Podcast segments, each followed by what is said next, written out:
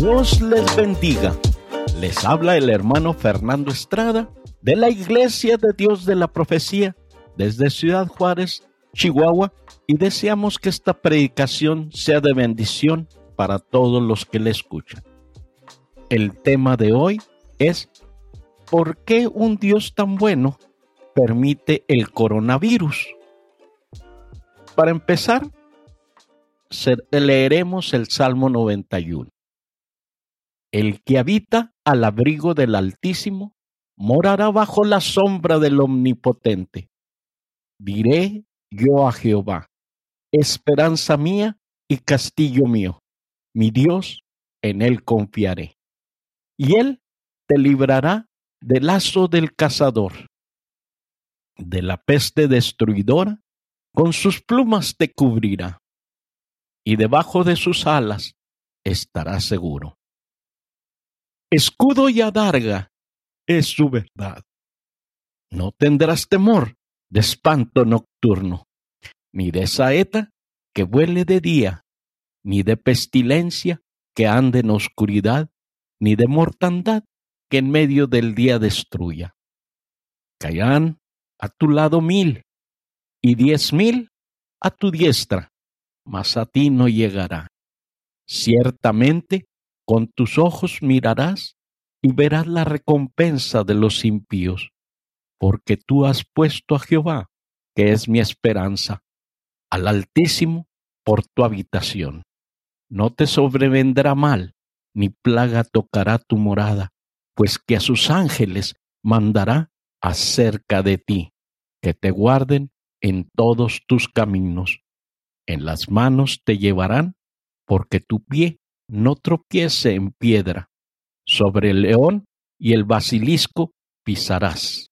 Hollarás al cachorro de león y al dragón, por cuanto en mí has puesto su voluntad.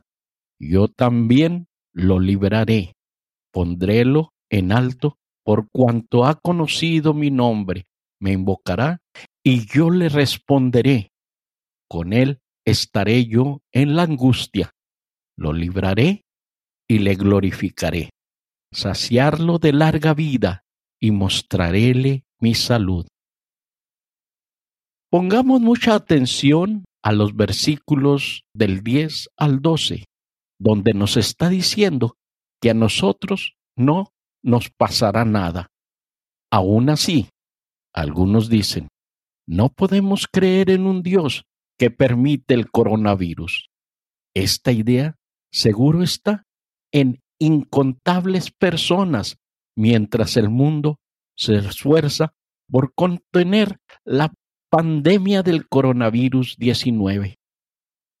Cuando vemos el dolor y daño que este virus causa, es razonable preguntar, ¿por qué? ¿Por qué esto tiene que pasar? ¿Por qué un Dios tan bueno lo permite?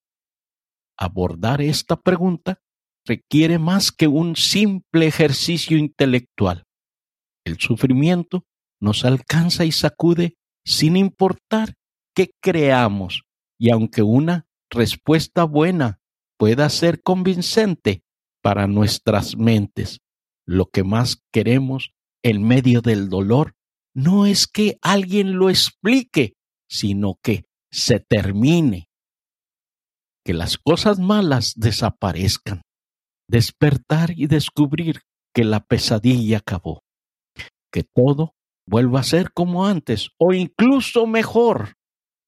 Pero esto no significa que los creyentes no debemos tratar de hacer nuestro mejor esfuerzo en responder esta pregunta, en especial cuando algunas personas preguntan al problema del sufrimiento como una razón para no creer en Dios. Primera de Pedro 3:15. Sino santificad al Señor Dios en vuestros corazones y estad siempre aparejados para responder con mansedumbre y reverencia a cada uno que os demande razón de la esperanza que hay en vosotros. Hay al menos dos verdades que podemos compartir con nuestros amigos escépticos en estas horas difíciles. luego de orar mucho, esperar el momento apropiado. Y mientras nos esforzamos por hablar con tacto y compasión, el sufrimiento no tiene por qué llevarte a rechazar la fe. El problema del dolor no es un problema para la fe cristiana que enseña que en este mundo manchado por el pecado, las cosas no son como quisiéramos. Romanos 8, 19, 22. Porque el continuo anhelar de las criaturas espera la manifestación de los hijos de Dios.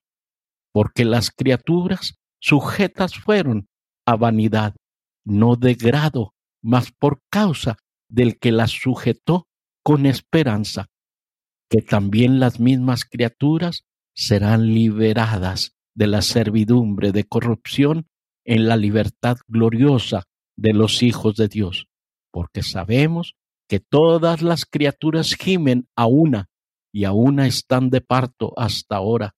Sin embargo, debajo de la idea de que un Dios bueno no permitiría el coronavirus, está la creencia de que permitir este mal no tiene sentido o es injusto. Por esto se argumenta que no valdría la pena creer en un Dios que lo permita. Solo porque no puedas pensar en una razón buena y sabia que justifique permitir por un tiempo el dolor, no significa que un Dios bueno no exista. ¿Cómo sabemos que este mal en verdad no tiene sentido o es injusto? No tenemos certeza o evidencia de eso. En otras palabras, creer que la existencia del sufrimiento es injusta o sin sentido es un acto de fe para el que no tiene un fundamento comprobable. En realidad, solo porque no puedas pensar en una razón buena y sabia que justifique permitir por un tiempo el dolor, no significa que un Dios bueno no exista. Con el paso del tiempo, la mayoría de las personas llegan a encontrar buenas razones para al menos algunas de las cosas malas que les han acontecido en esta vida y para el dolor que ocasionaron. ¿cómo no va a ser entonces posible que, desde la perspectiva de Dios, no haya buenas razones para todos cuanto ocurre? ¿Es razonable creer en Dios? De hecho, sí. Existe un Dios infinitamente sabio y soberano. ¿Por qué habríamos de esperar entender completamente por qué permite males como el coronavirus? nosotros seríamos como bebés que no podríamos comprender todo lo que nuestros padres nos digan.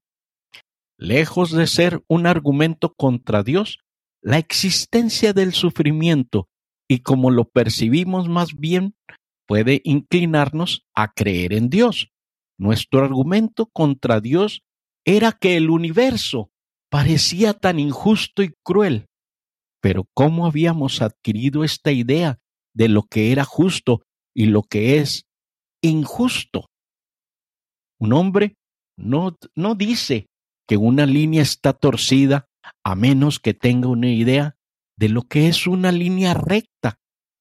¿Con qué estábamos comparando este universo cuando lo llamaba injusto? Por supuesto que podíamos haber renunciado a nuestra idea de la justicia diciendo que ésta no era más que una idea privada nuestra. Pero si lo hacíamos, nuestro argumento contra Dios se derrumba, ya que dependía de decir que el mundo era realmente injusto y no simplemente que no satisfacía nuestras fantasías privadas. Para algunos, el ateísmo resultó ser demasiado simple en este asunto porque para argumentar que el sufrimiento no tiene sentido o que es malo, debes asumir que tienes un estándar para decir esas cosas. Ese estándar tiene más sentido si crees en Dios. En Cristo tenemos lo que más necesitamos. El razonamiento ateo es insuficiente, aunque entendible en medio del dolor. ¿Quién puede pensar con claridad cuando está sufriendo? Pero si esperabas hallar todas las respuestas que quisieras en la Biblia, como si ella fuera una enciclopedia donde solo tienes que buscar sufrimiento y bingo, entonces tus expectativas serán sacudidas. Dios nos revela verdades sobre el sufrimiento que nos ayuda a tener una visión más completa del propósito de Dios. Dios no le dio respuestas Asimismo, no tenemos un versículo que presente la respuesta definitiva y completa a todas nuestras preguntas. El soberano no tiene que dar explicaciones. Sin embargo, Él en su gracia nos revela varias verdades sobre el sufrimiento que juntas nos ayudan a tener una visión más completa del propósito de Dios. Dios usa el dolor para juzgar a este mundo y las personas por sus pecados, pero también lo usa como bocina para llamarnos al arrepentimiento y la confianza en Él. Lucas 13, 4 y 5. O aquellos dieciocho sobre los cuales cayó la torre de Siloé y los mató, ¿Pensáis que ellos fueron más deudores que todos los hombres que habitan en Jerusalén? No, os digo, antes si no os arrepintiereis, todos pereceréis a sí mismo. Segunda de Corintios 1, 8 y 9. Porque, hermanos, no queremos que ignores de nuestra tribulación que nos fue hecha en Asia, que sobremanera fuimos cargados sobre nuestras fuerzas de tal manera que estuviésemos en duda de la vida, mas nosotros tuvimos en nosotros mismos respuesta de muerte para que no confiemos en nosotros mismos, sino en Dios que levanta los muertos. Mostrarnos que el mundo necesita restauración. Romanos 8, 20 al 22.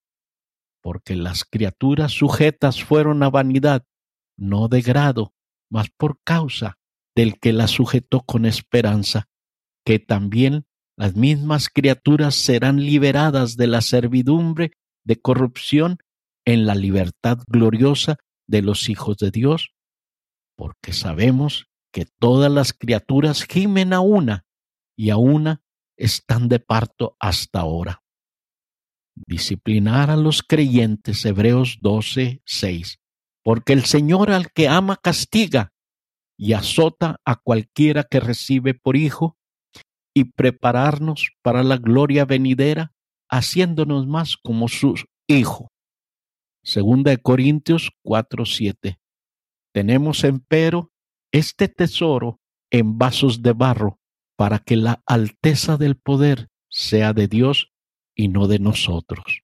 Romanos 8, 28 y 29 y sabemos que a los que a Dios aman, todas las cosas le ayudarán a bien. Es a saber, a los que conforme al propósito son llamados, porque a los que antes conoció, también predestinó para que fuesen hechos conforme a la imagen de su Hijo, para que Él sea el primogénito entre muchos hermanos. Debemos ser muy cuidadosos y humildes al hablar sobre esta verdad, no quieres ser como los amigos de Job, ¿cierto? Pero aunque Dios nos da un vistazo a sus propósitos, Él no nos dice por qué debemos ser alcanzados por medio del dolor. ¿No hay otra forma en que Dios pueda hacer todas esas cosas? Esa es en realidad la pregunta que deberíamos hacernos. Dios no la responde explícitamente, Tal vez no entenderíamos su respuesta, pero nos da algo mejor. Lo que más queremos en medio del dolor no es que alguien lo explique, sino que se termine. Y el Evangelio nos habla de esto. Dios escogió salvarnos por medio del sufrimiento. Él sufrió para acabar con el sufrimiento en el futuro, sin acabar con nosotros, dignos de algo infinitamente peor que el coronavirus por nuestras rebeliones. Así sabemos que Dios no es indiferente a nuestras lágrimas. Podemos tener descanso en Él, quien ejerció su soberanía en amor a nosotros cuando pagó en la cruz por nuestra redención, satisfaciendo su justa ira. Quienes creemos el Evangelio podemos vivir con esperanza, disfrutando su salvación. Si Dios nos ama a tal punto que entregó a su Hijo para salvarnos, ¿cómo no va a darnos siempre lo que es mejor para nosotros? Si Dios tenía todo bajo control cuando su Hijo fue crucificado en el momento más crucial de la historia, ¿cómo no confiar en que Él es soberano en todas nuestras circunstancias? Hechos 4:27 al 28. ¿Por qué? verdaderamente se juntaron en esta ciudad contra tu santo Hijo Jesús, al cual ungiste Herodes y Poncio Pilatos con los gentiles y los pueblos de Israel para hacer lo que tu mano y tu consejo habían antes determinado que había de ser. Romanos 8:28. Y sabemos que a los que a Dios aman, todas las cosas le ayudan a bien, es a saber, a los que conforme al propósito son llamados. Si Dios está tan comprometido con su justicia, que dio a su Hijo para que perdonar sin dejar de ser justo. ¿Cómo no confiar en que siempre es recto en toda su obra? Romanos 3, 21 al 26. Mas ahora, sin la ley, la justicia de Dios se ha manifestado, testificada por la ley y por los profetas. La justicia de Dios por la fe de Jesucristo para todos los que creen en Él, porque no hay diferencia, por cuanto todos pecaron y están destituidos de la gloria de Dios, siendo justificados gratuitamente por su gracia, por la redención que es en Cristo Jesús al cual Dios ha propuesto en propiciación por la fe en su sangre para manifestación de su justicia, atento a haber pasado por alto en su paciencia los pecados pasados, con la mira de manifestar su justicia en este tiempo para que Él sea el justo y el que justifica al que es de la fe de Jesús. Y si Dios nos ama a tal punto que entregó a su Hijo para salvarnos, ¿cómo no va a darnos siempre lo que es mejor para nosotros? Romanos 8:32. El que aún a su propio Hijo no perdonó, antes le entregó por todos nosotros. ¿Cómo no nos dará también con Él todas las cosas? Esta es la lógica del Evangelio. Si en verdad vemos la belleza de esto con nuestros corazones, no podemos no creer en un Dios que nos ama de esta forma. Segunda de Corintios 4, 3 al 6, que si vuestro evangelio está aún encubierto, entre los que se pierden está encubierto, en los cuales el Dios de este siglo cegó los entendimientos de los incrédulos para que no les resplandezca la lumbre del Evangelio de la gloria de Cristo, el cual es la imagen de Dios, porque no nos predicamos a nosotros mismos, sino a Jesucristo el Señor, y nosotros, vuestros siervos, por Jesús, porque Dios, que mandó que de las tinieblas resplandeciese la luz, es el que resplandeció en nuestros corazones para iluminación del conocimiento de la gloria de Dios en la faz de Jesucristo. Ya que Dios está en los cielos y hace lo que le place. Salmo 115.3. Y nuestro Dios está en los cielos. Todo lo que quiso ha hecho y dado que su voluntad es buena y perfecta. Romanos 12.2. Y no os conforméis a este siglo, mas reformaos por la renovación de vuestro entendimiento, para que experimentéis cuál sea la voluntad de Dios agradable y perfecta. Esta crisis del coronavirus es buena para nosotros y por eso Dios la permite. El sufrimiento de su Hijo lo garantiza y por resurrección sabemos que las cosas malas serán deshechas. El coronavirus tiene sus días contados. Jesús despertó en el sepulcro para que nosotros algún día también despertemos y descubramos que la pesadilla del sufrimiento se terminó. Todo será mejor que antes.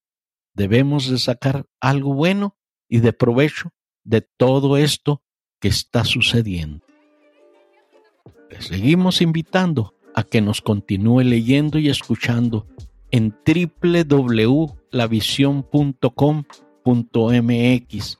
Asimismo, queremos recordarles que cada domingo escuchen un diferente mensaje y de la misma manera los invitamos a que sigan leyendo nuestro blog diariamente.